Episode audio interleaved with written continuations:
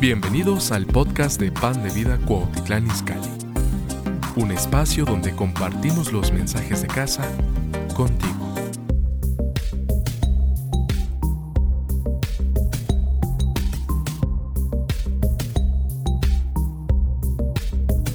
Lucha que se convierte en guerra. A ver, ¿cuántos adultos hemos luchado con las redes sociales, con meternos a las páginas, a la web, al, P, al QR y quién sabe qué tantos rollos más? A ver, levánteme su mano. Vean nada más, arriba y abajo estamos luchando. ¿A cuántos de ustedes les ha dicho tu hijo cuando le dices, a ver cómo le hago? Ay, pues ya aprende. Le dije a mi hija, Oye, yo te enseñé a caminar, te enseñé a leer, a escribir. ¿Sabe qué me contestó? Pero yo le echaba ganitas. Entonces a veces así nos pasa, ¿verdad? Y, en todo hay una lucha en nuestra vida. Siempre estamos luchando con algo, pero a veces abandonamos la lucha y la convertimos en guerra. Y ahorita lo voy a explicar un poquito de esto. Quiero uh, llevarlo a un antecedente de nuestra escritura, que es eh, la historia de Jacob. Antes de que iniciemos, Jacob sabemos que luchaba ya desde el vientre de la madre. Se tomó del talón del hermano una vez que nace, vende, le vende, perdón, compra la primogenitura por un plato de lentejas.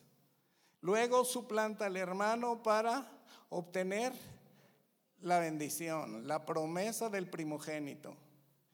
Y esto, pues no, no queda ahí, sino que huye y llega con su suegro, al que le aprendió lo tranza, ¿verdad? Y cuando se quiere portar bien, ahora se le aplicaron a él. Una, otra y otra y otra vez. Entonces dijo, pues vuelvo a las andadas. Y huye como vi ladrón. Y una vez que se va, entonces ya se encuentra ahí con Dios. Diga conmigo, tomó una decisión. Voy a tomar una decisión no voy a seguir igual. Porque esa es la parte importante de nuestra vida. Hemos vivido muchas, muchas cosas en donde no nos ha gustado.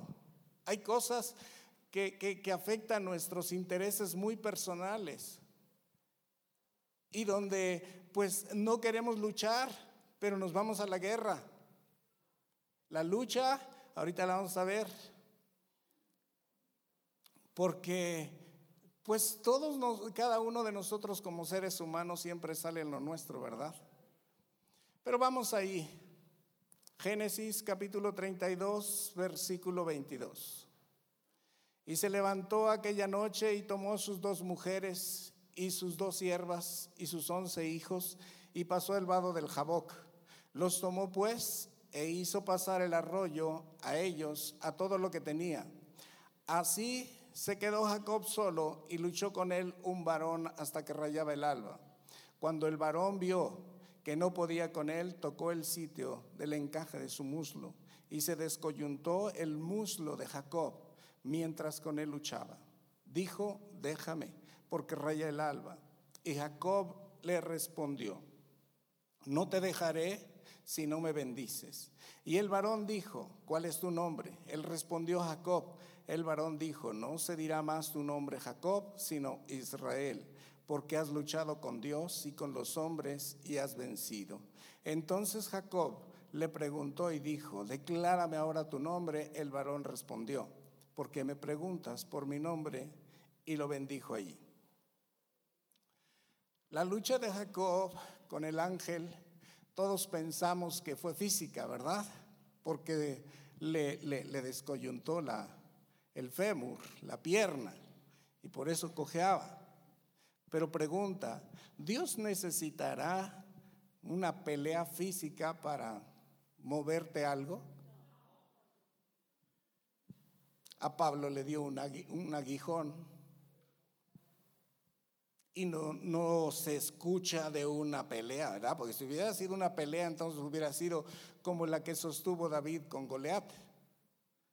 Pero vemos muchas otras luchas en donde pues vamos a ver que la lucha en la que tú sostienes y tienes que sostener con Dios como con las personas, no tiene que convertirse en una guerra, sino aprender a luchar y a luchar a la manera de Dios.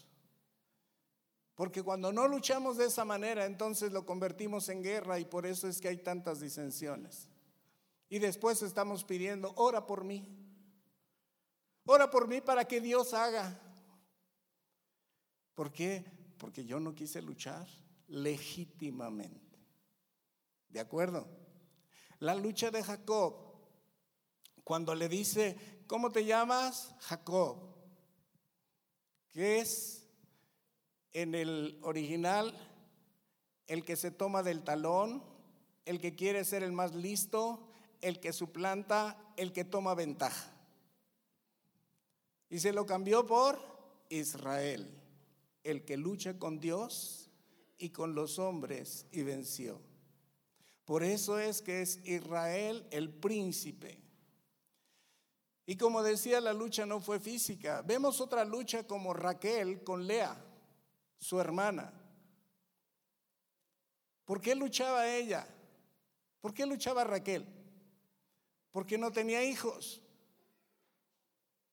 Y le di, llegó a decir a Jacob, dame hijos o me muero. Y entonces en su lucha, ella le dijo a Jacob, ahí está mi sierva para que tenga yo hijos por lo menos de ella. Igual que Sarita. Ahí te dejo a mi sierva para que tenga hijos de ella.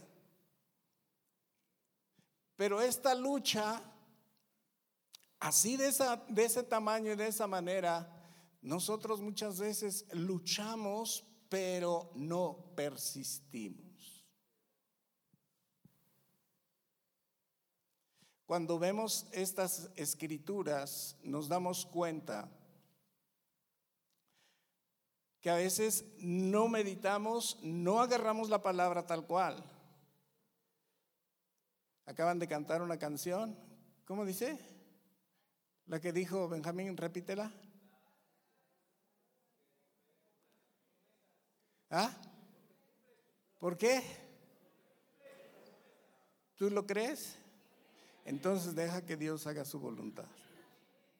Hágase, Señor, tu voluntad, así como en el cielo, también en la tierra. Pero cuando viene la lucha, yo me pongo a la defensiva en guerra. ¿Verdad? Y esto pues es porque a veces sale de nosotros la naturaleza humana y decimos es por satisfacción propia, no será por egoísmo, no será eso. Quiero decirle, como todos aquí, eh, tuvimos una infancia y en la infancia, pues Tuvimos luchas eh, y a veces peleas, pero recuerdo mucho esto en la primaria como en la secundaria. Yo veía a todos mis compañeros que siempre tenían dinero para comprar dulces y demás a la hora de recreo. Y yo me quedaba viendo y decía, ¿por qué? ¿Por qué ellos les dan y por qué yo no? ¿Por qué no tengo? ¿Qué es lo que falta? ¿Qué es lo que pasa? Y, el mejor ejemplo de todo esto es, recuerdo que íbamos de niños al río, lo que hoy es el canal de Aguas Negras acá atrás.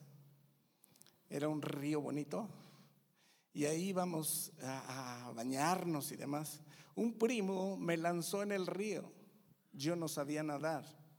Tenía como ocho o nueve años, yo no sé. Pero después de eso entendí esta parte. ¿Aprendes o aprendes?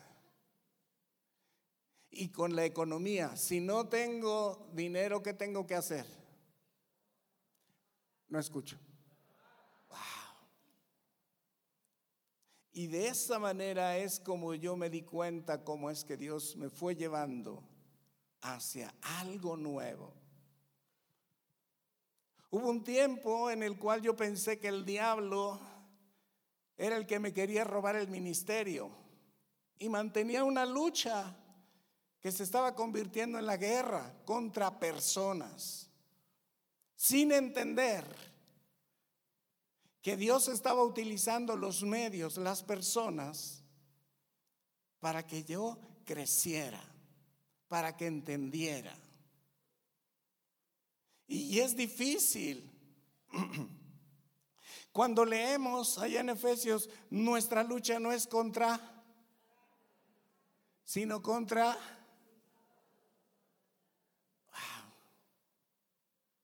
Y no queremos luchar en esa parte. Ahora, estamos pensando que son demonios que van a venir y se van a poner frente a nosotros y vamos a agarrarlos a trancazos y cosas por el estilo. Y, estamos echando fuera y renunciando, etcétera. Pero es una lucha de nosotros mismos. Hoy entiendo que el diablo no tiene autoridad sobre mi vida a menos que yo se la dé. Repito, el diablo no tiene autoridad sobre tu vida a menos que tú se la des la autoridad.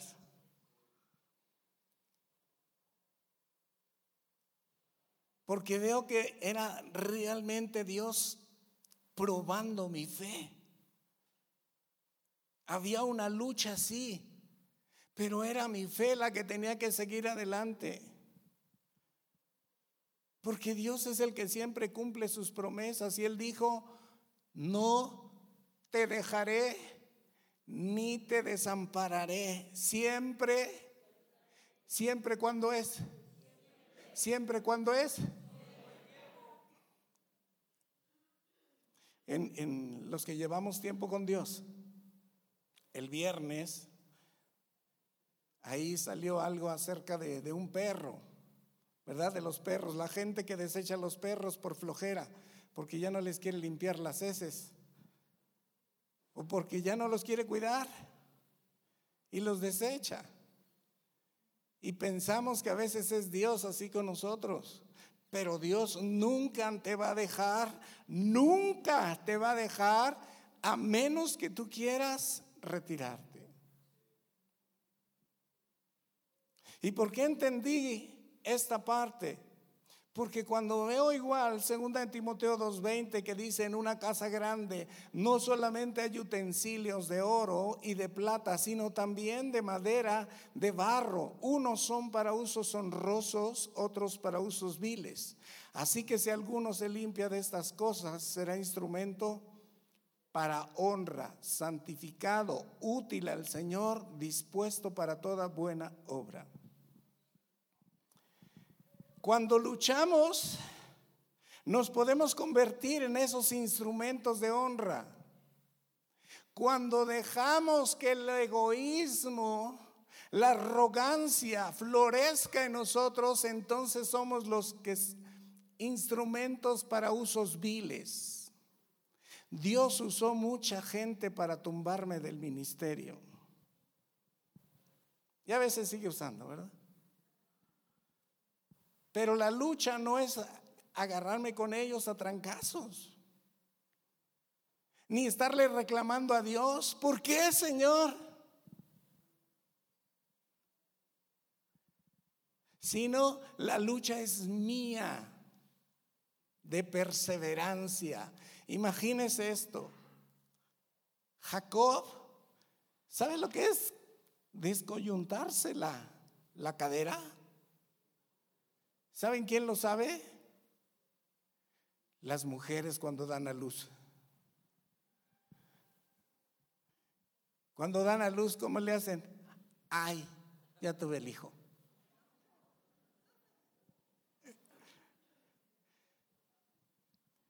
Un gritote de aquellos, ¿verdad? Bueno, yo se los platico, ya se los he platicado, que a mí se me zafó así, se me fue el fémur para acá. Y así me atreví a caminar. Pero así es como, ¡pum!, tronó lo demás. Ok, yo veía esto con Jacob. Y mi pregunta sería, así como en ese dolor del momento, ¿qué ganas tenemos de decirle a Dios, aquí estoy para servirte? Los que dijeron sí no saben ni lo que están diciendo, pero en ese momento no te acuerdas de nada más que de tu dolor. En ese momento no piensas nada más que en el dolor. Y este Jacob, yo me imagino, el dolor que tuvo y sin embargo nunca lo dejó y le dijo, no te dejaré hasta que me bendigas. Cuando pasas las pruebas le dices a Dios, no te voy a dejar hasta que me bendigas. Cuando estás en la angustia, cuando estás en la desesperación, y estoy hablando de la parte física aquí del dolor, pero hay muchas otras cosas en las cuales nos duele. ¿Qué es lo que más nos duele? Que nos toquen a un hijo. Y ahí le decimos a Dios, no te dejaré hasta que me bendigas. Ahí le dices a Dios, aquí estoy para servirte. Jacob fue lo que hizo. Wow. La lucha interna. Te hago la pregunta, ¿cuántas luchas has perdido con Dios?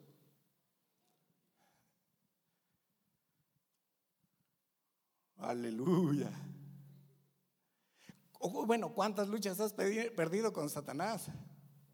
Y a pesar que Satanás te, eh, te quiere destruir, el Señor dijo, Lucas 10, 19 aquí, yo te doy potestad de oyer serpientes, escorpiones sobre toda fuerza del enemigo y nada te dañará.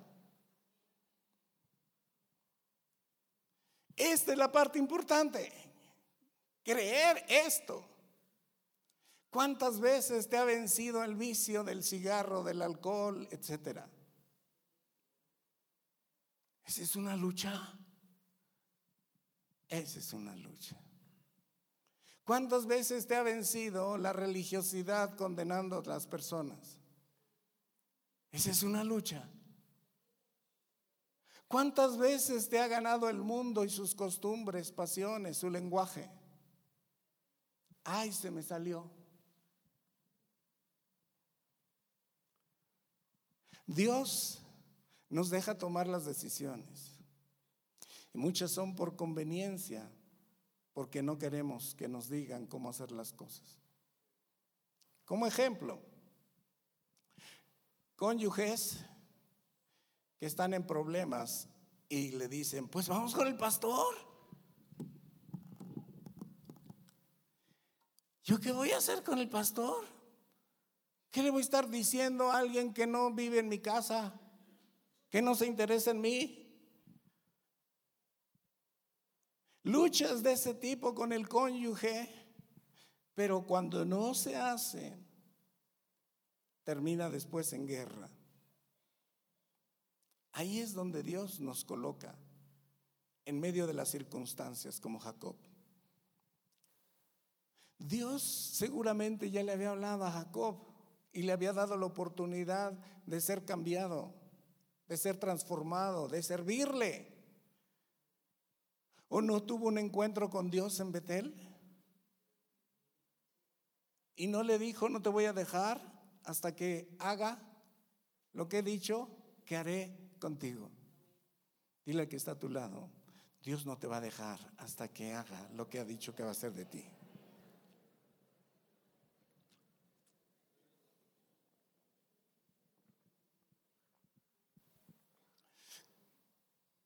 La primera vez que yo leí esta parte, y la leí en un biblión de como 10 kilos,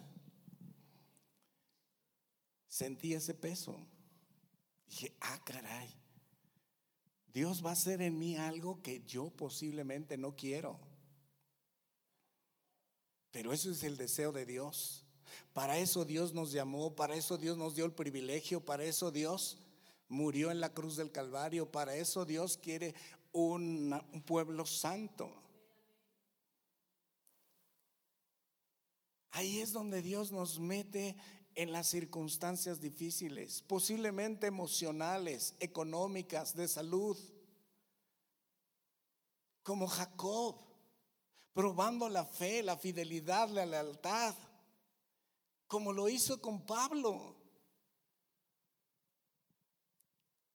Pablo dice, para que la grandeza de las revelaciones no me exalten y no sea yo tan orgulloso.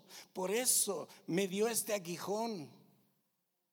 Y tres veces le he dicho que me lo quite y las tres veces me ha dicho, bástate mi gracia hasta que mi poder se perfeccione en tu debilidad.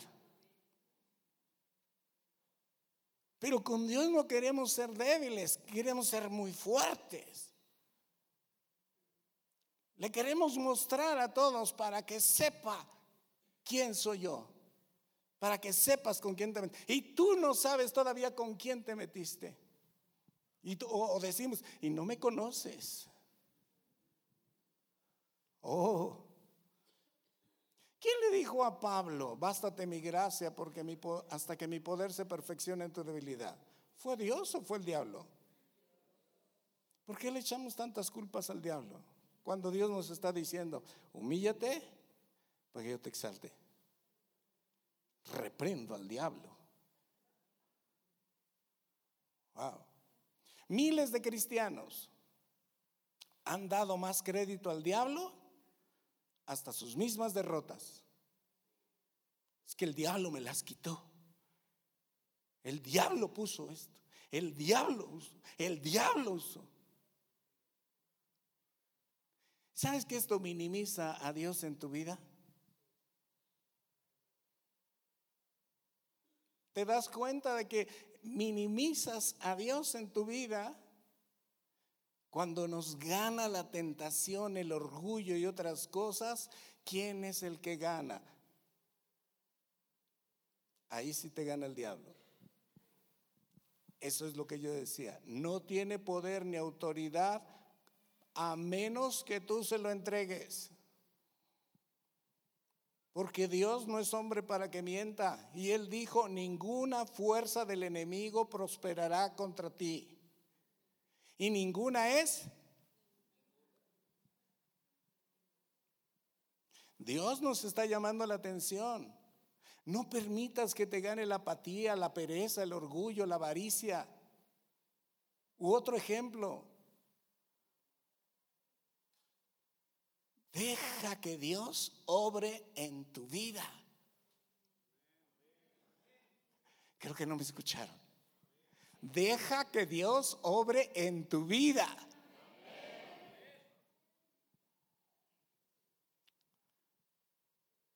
Fíjense cómo es eh, el ser humano.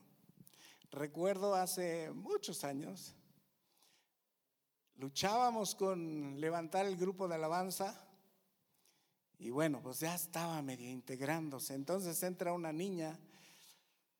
La niña acababa de sanar de cáncer. Dios le dio la oportunidad. Ella le dijo, si tú me sanas, yo te voy a servir todos los días de mi vida.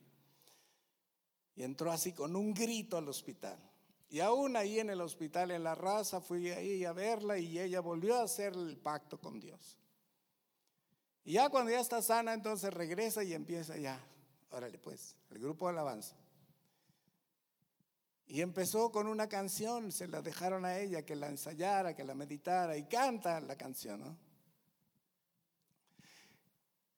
Y cuando otro día la otra chica que estaba se atreve a cantarla, uff, ardió Troya.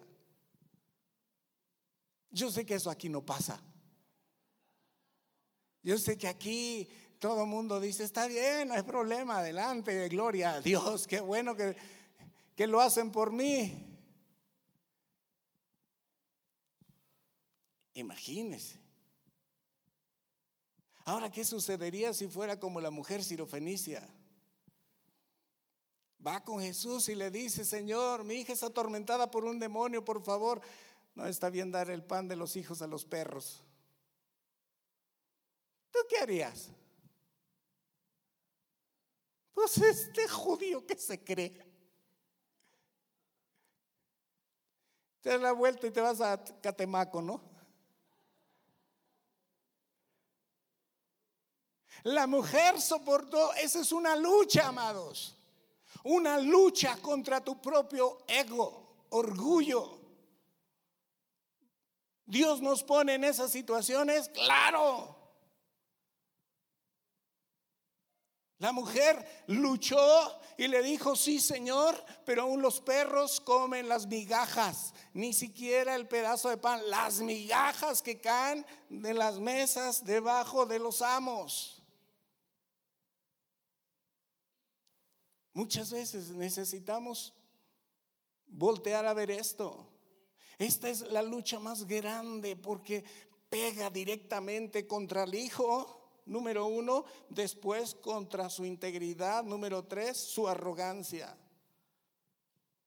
Pero esa lucha la mantuvo para que su hija fuese libre. Pablo mismo nos está enseñando y nos dice Romanos 7, 18.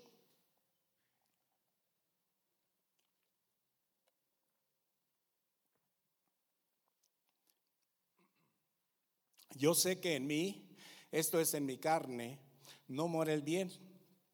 Porque el querer el bien está en mí, pero no el hacerlo. Porque no hago el bien que quiero, sino el mal que no quiero. Eso hago. Y si hago lo que quiero, ya no lo hago yo, sino el pecado que mora en mí. Así que queriendo yo hacer el bien, hallo esta ley que el mal está en mí, porque según el hombre interior, me deleito en la ley de Dios, pero veo otra ley en mis miembros, que se revela contra la ley de mi carne y que me lleva cautivo a la ley del pecado que está en mis miembros. Miserable de mí, ¿quién me librará de este cuerpo de muerte? Muchos estamos en este proceso. Y es importante meditar cada una de estas cosas porque no eso no le pasó a Pablo. Porque dice la escritura, segunda de Timoteo, capítulo 3, verso 16, toda escritura, toda escritura, no un párrafo, toda escritura, toda escritura es inspirada por Dios, útil para instruir, corregir, redarguir, a fin de que el hombre de Dios sea perfecto y enteramente preparado para toda buena obra. ¿Cómo nos quiere Dios?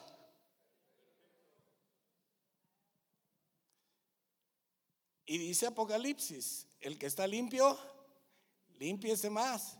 Y el que está sucio, y te gusta el pecado, échale con ganas. Disfrútalo aquí porque después ya ni eso vas a disfrutar. Pero si estamos esperando la salvación, la vida eterna, plenitud en Jesús, deja que Dios trabaje también. Lucha sí, pero Señor, enséñame cómo le hago, cómo voy. ¿Hacia dónde camino? Podríamos pensar que estamos firmes, pero cuando llega un examen a nuestra vida, para seguir al siguiente nivel, no nos gusta y no queremos luchar, no queremos pelear. Y es donde entonces el, enemigo se hace cargo, aconsejando. Piensa en Job. ¿Cómo inicia el libro de Job? Que era un hombre. No había otro como él. Y Dios lo presumió. ¿Quieres que te presuma Dios?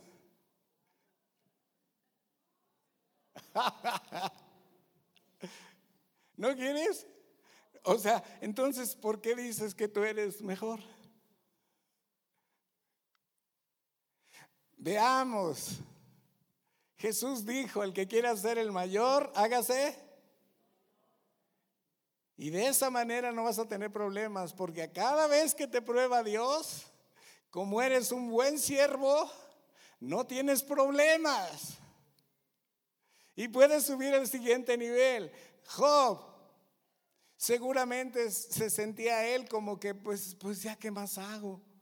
Siempre oro, siempre eh, estoy haciendo sacrificios, siempre estoy dando. Es más, sacrificaba por sus hijos. Pero cuando entonces le vienen las pruebas,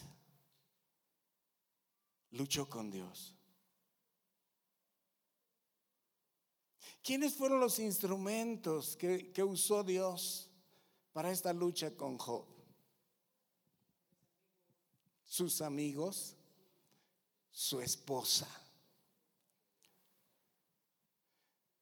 Ya maldice a Dios y muérete. He escuchado a más de tres cónyuges que han dicho eso y las que se mueren son los cónyuges. Es en serio, es en serio. ¿Por qué? Pues porque están, no pasan esa lucha y ahí es donde quedan. Sus amigos quedaron avergonzados, pero el éxito fue de Job. Luchó y luchó y luchó y luchó y luchó. Fue humillado. Así vemos ejemplos en la Biblia y en nuestro diario vivir.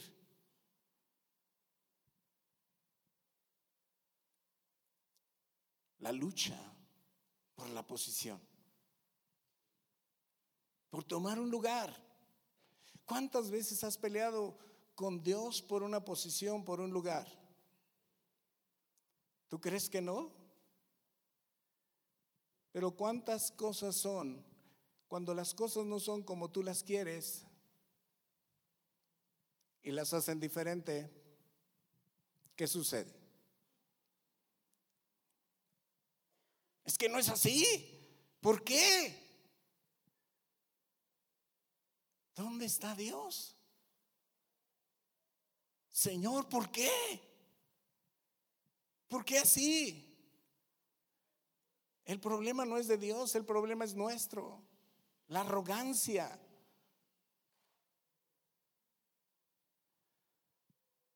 ¿Qué tal con las adicciones, con los vicios, con los adulterios? ¿Qué tal con las posiciones cuando dices, es que me toca a mí por derecho. Y a veces le decimos a Dios, haz, haz esto, haz lo otro, cámbialo, quítalo, ponlo. Pero Dios quiere que nosotros aprendamos a ser siervos. Y como siervos nos van a dar un lugar. No nos van a dar un lugar por eso. Es como los jóvenes que están en las escuelas y no estudian y una noche antes, ay papá, ponte a orar porque no he estudiado, pero para que pase el examen. ¿Cuántas veces piensas que los demás hacen las cosas mal y tú las haces bien? Desde casa, la iglesia, en el trabajo. Voy a abrir mi corazón y espero que se esté dándoselo a la gente madura. Hay dos personas con las que yo he luchado más en esta vida. La número uno, la primera con la que más he luchado es mi esposa. Aquí no pasa eso. Con la persona que más he luchado en toda mi vida ha sido mi esposa. Y una y otra vez. Pero es precisamente con la que agradezco a Dios por su vida, que es la que me ama, me consiente, me soporta, me ayuda, y con quien he decidido envejecer, porque todavía estoy joven.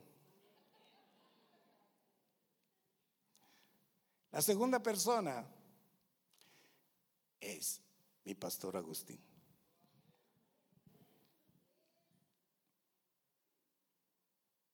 Con el que más he peleado, con el que más ha peleado, a lo mejor ha sido conmigo. Pero con el que le he dicho, desde que Dios me dio esta palabra, no te dejaré. Vive el Señor, que no te dejaré. Y siempre estaré contigo. A donde tú vayas, ahí yo estaré. Y con el que ya me comprometí, cuando ya no puedas, yo te remolco. Ahí nos vamos. Cuando vemos otra persona sin fijarnos cómo nosotros estamos haciendo las cosas, sino ver más lo de ellos, es donde estamos luchando, peleando.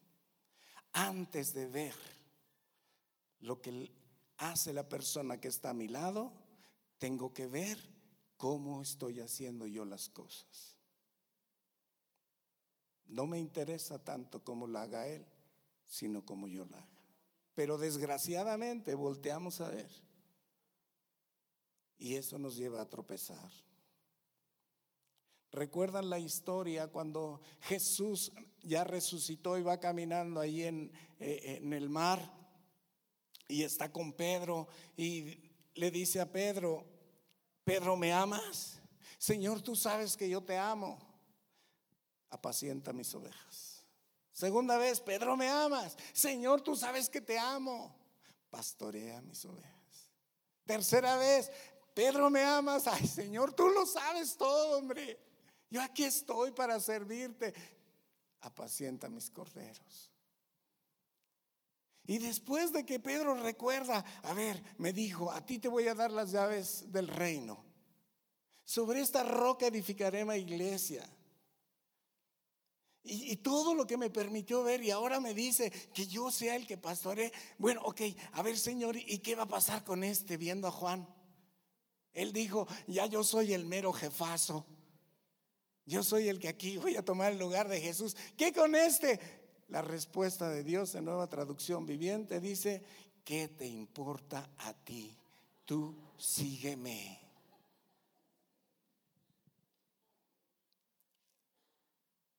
Recuerda esto, cuando te quieras preguntar, ¿y qué va a pasar con el Benjamín que no hace nada? ¿A ti qué te importa? ¿Y qué va a pasar con Alfredo? ¿A ti qué te importa? Tú síguelo. Wow, aleluya. La naturaleza humana nos hace sentir rápido que somos los únicos los Prus Ultra. Pero cuando Dios nos confronta, entonces las cosas cambian. Nunca busques la posición. Recuerda esto, fuiste llamado a servir, sirve. Fuiste llamado por Dios para hacer una obra, hazla. No te detengas. No esperes que un día Dios te diga como eh, las parábolas. Ahí en Mateo 7:5, cuando dice, hipócrita, saca primero la, la, viga que tienes en tu ojo para que puedas ver la viga que, la paja que está en el ojo de tu hermano. No quieras ver eso, porque no vas a poder ver lo que tú estás haciendo. Marta le dice, Señor, ¿qué no te da que mi hermana no me ayuda en los quehaceres? Afanada y turbada, ven y aprende primero. Entiende esta parte. Una de las mejores batallas es cuando nosotros podamos decir como Pablo, he peleado la batalla. He acabado la carrera, he guardado la fe. Significa, mis luchas internas ya las gané, ya entendí, ya comprendí. Y viene la lucha por la salvación. Hay momentos en los cuales nos sentimos víctimas y casi cantamos, ¿verdad? El mal querido de cuerpo y alma por mi Señor. No me quiere Dios, todo me pasa a mí. No, es que te han pasado muchas pruebas y no has querido en cada una de ellas hacer la voluntad de Dios. Ay, no es que una llaga podrida es mi vida. Deja que Dios ya te acomode, por favor. Tienes tantos talentos, habilidades y lo estás desperdiciando en tu egoísmo. Tienes tantos talentos que los desperdicias. Talentos que estamos desperdiciando peleándonos con otro. ¿Para qué? Si Dios es el que hace todo. Veamos a Saf, Salmo 73, versículo 2.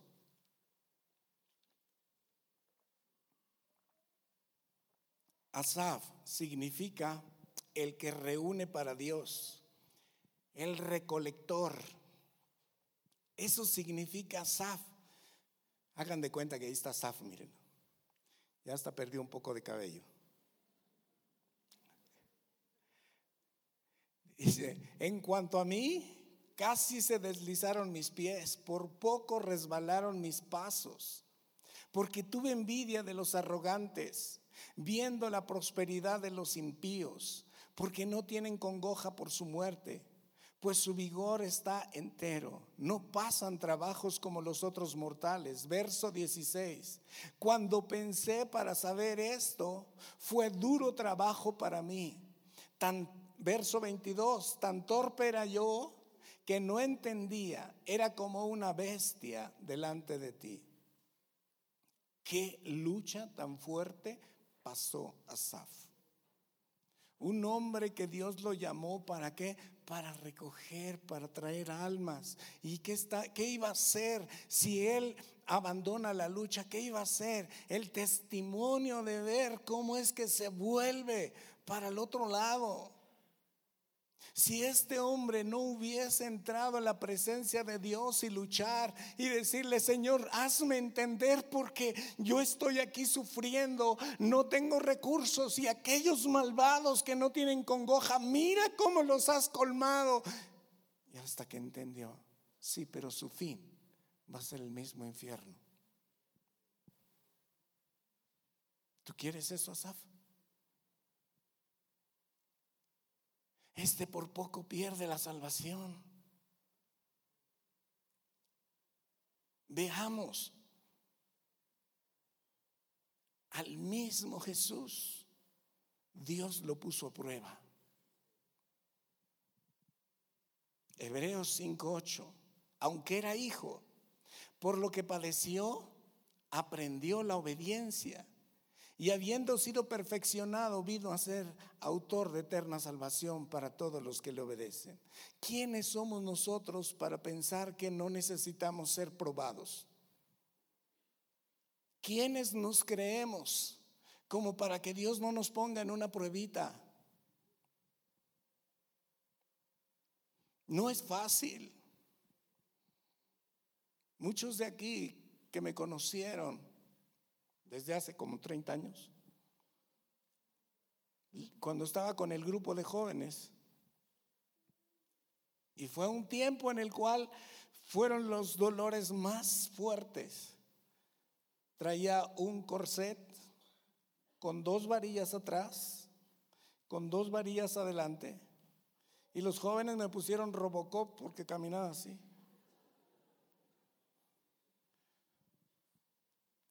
Y entre ellos siempre decían, cuando ya estaba la reunión, decían, ahí viene Robocop, aguas, aguas, aguas. ¿Quiénes somos nosotros para no ser probados? En los tiempos de prueba donde decimos, y el diablo se vaya afuera y renuncio a todo esto y renuncio. Y Dios dice, hijito, no renuncies, aquí estoy yo para cuidarte. Lo que quiero es perfeccionarte.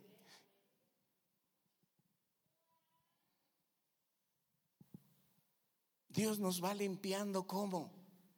Con pruebas. Dios no nos va a limpiar simplemente así. Él quiere ver cómo respondemos ante. Por eso le dijo a Pedro, ¿me amas? Apacienta mis ovejas.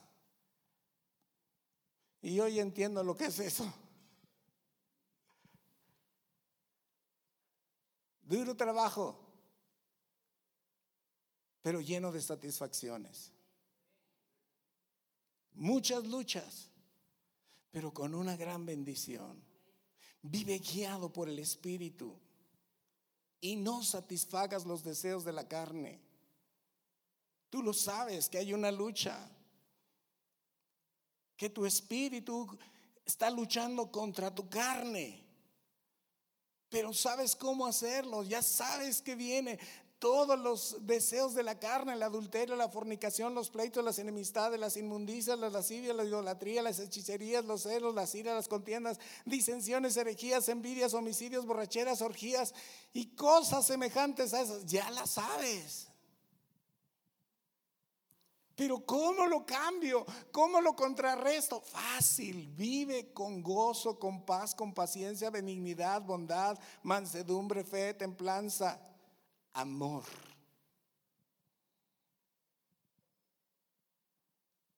Cuando vivas contrarrestando todas estas cosas, ya ganaste la lucha.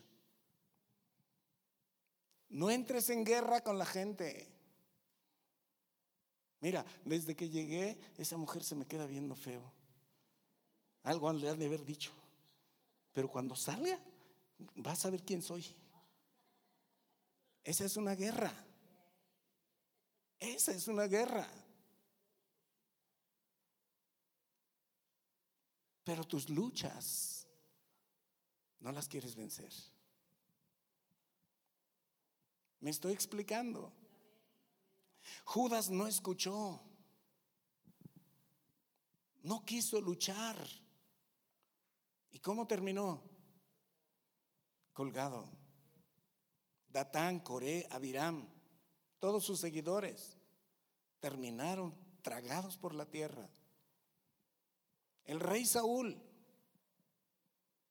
no quiso escuchar, no quiso luchar, perdió reino, hijos y su propia vida. No puedo decir la salvación porque no soy quien, pero la historia nos muestra y en estos cortos 39 años y medio de conocer al Señor he visto muchas de estas cosas. Porque queremos un lugar. Porque queremos ser nosotros. Y nos olvidamos de quién es Él. El que quiera salvar su vida, la vida de este mundo, la perderá. Pero que renuncia a la vida de este mundo, la ganará. Dios nos permite ver, conocer todas estas cosas que Él tiene preparadas para nuestra vida. Y si Él dijo, no te dejaré ni te desampararé, es que no te va a dejar. ¿Cuántos hemos escuchado? Aunque pases por el fuego y si por el agua, porque yo soy qué?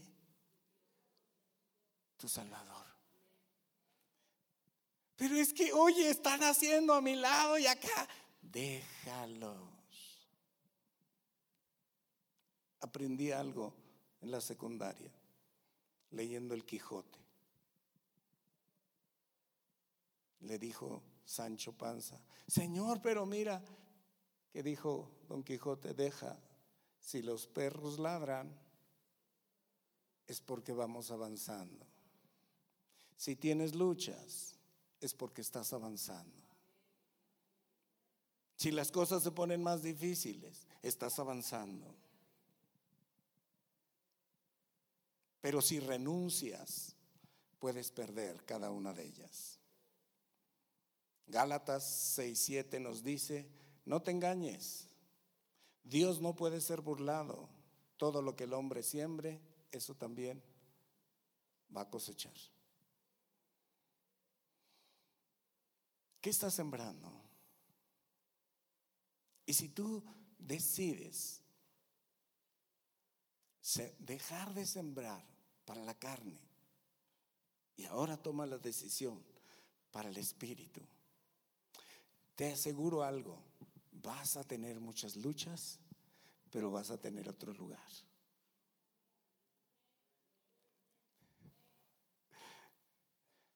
Los amenes como que está muy muy interno, Señor. Señor, yo no me comprometo, pero pero amén.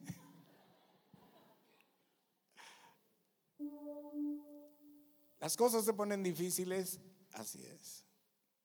Y aquí está Margarita, que recordará hace muchos años, haciendo un pacto con el pastor Agustín.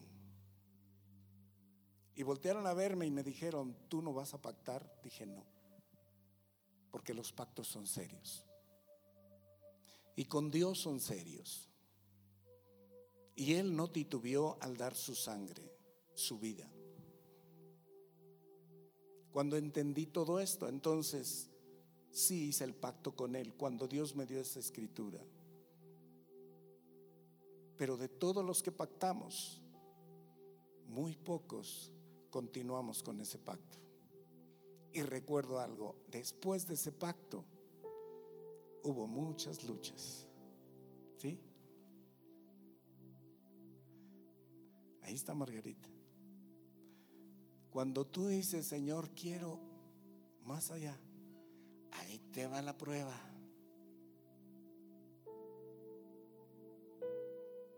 Y las pruebas son porque ya entendimos. Y ahora entiendo algo, las pruebas son fáciles cuando decidimos servir. El que quiera venir en pos de mí,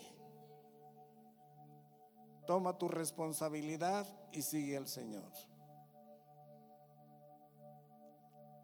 Y yo quiero invitarte a algo, a recibir como Jacob recibió esa bendición.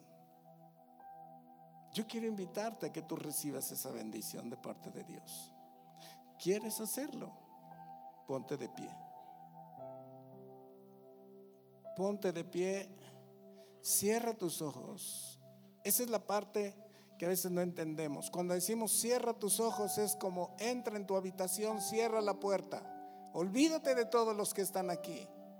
Olvídate de todo y eres tú con Dios. Y puedes hacer tu pacto con Dios. Pero yo ya acepté a Jesús. No te estoy diciendo que digas, sino que tú hagas un pacto hoy.